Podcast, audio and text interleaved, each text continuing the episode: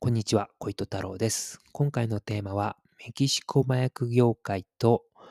中世日本の通行手数料です。メキシコの麻薬カルテル業界ではですね、違法薬物の輸送時、まあ密輸時ですね、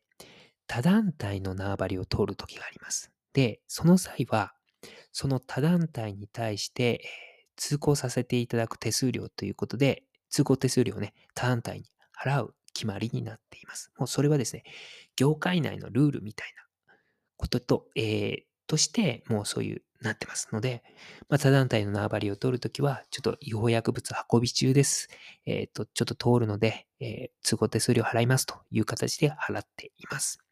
で、その通行手数料のことをですね、デレッチョデピソとスペイン語で、言っています。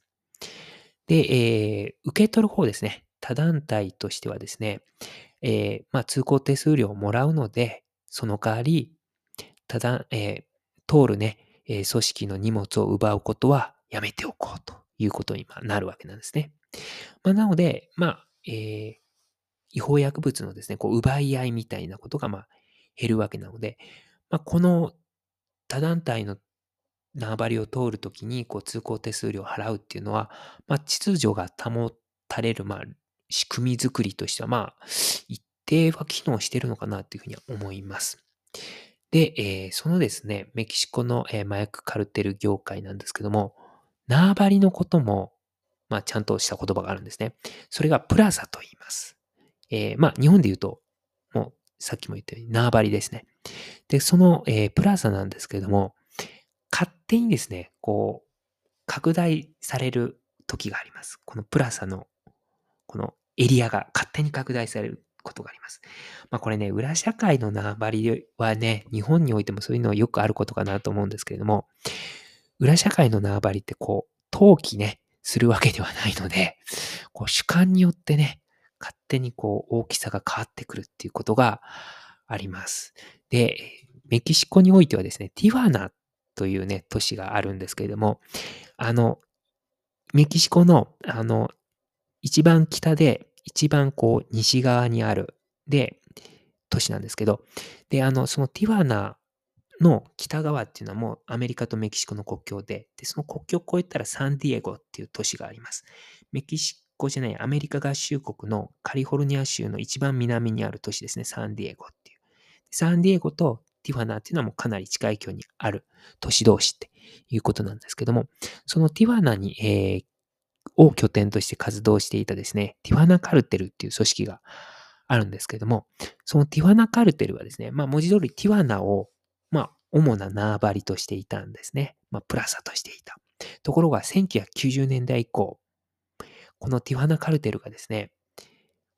東、ティファナから東へ160キロ離れたメヒカリっていう都市があるんですけど、このメヒカリも俺たちのプラザだ、縄張りだということを主張するんですよ。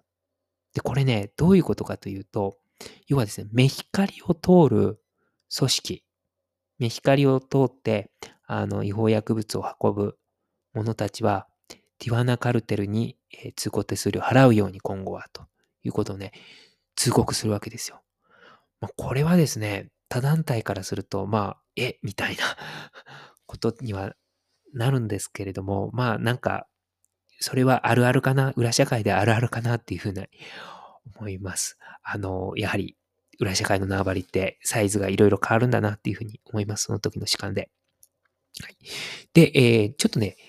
今回、えーメキシコの話だけじゃなくて、中世日本の話もしようかなと思っていて、中世日本のね、瀬戸内海、あの四国と中国にね、ある瀬戸内海なんですけども、瀬戸内海でもちょっとね、似たようなことがありまして、まあ、中世の瀬戸内海っていうのはですね、海上交通のね、大動脈でした。まあ、当時はですね、もう自動車なんてないので、まあ、船を使っても品物を運ぶっていうことが基本でしたので、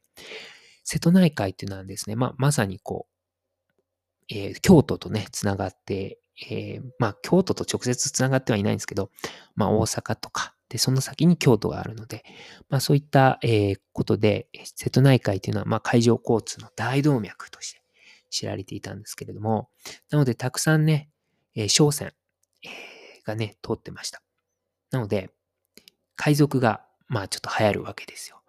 で、えその海賊なんですけれども、ただですね、むやみやたらにこう、商船を止めて物を取っていたんではなくて、手数料払えば無事に通してやるよというようなことにしていました。なので、商船はですね、その海賊に手数料を払って、えーまあ、無事に荷物を通させてもらうというような、まあ、秩序がこう、なっていました。で、その、えー手数料のことをですね、ケゴ料とかですね、打別料と呼ばれていました。で、えーそれを取っていた、まあ、海賊なんですけども、村上ね、三家っていうような、組織ですね。まあ、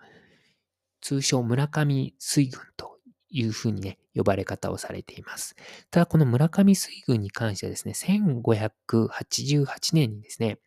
豊臣秀吉がですね、もうちょっとこう海賊行為はやめなさいよということで、えー禁止されました。もうあの通行手数料取っちゃダメだよっていう風になって、まあ、廃止されました。なので、まあ、豊臣秀吉っていうのはこう、やはりこう中央集権国家を作ろうとね、していた人なんだなっていうのが、この海賊のこの手数料を取るなということからも、なんか伺い知れるエピソードかなというふうに思いました。はい。ということで、えー今日は、えーメキシコの麻薬業界と、えー中世日本のですね、通行手数料について話しました。ありがとうございました。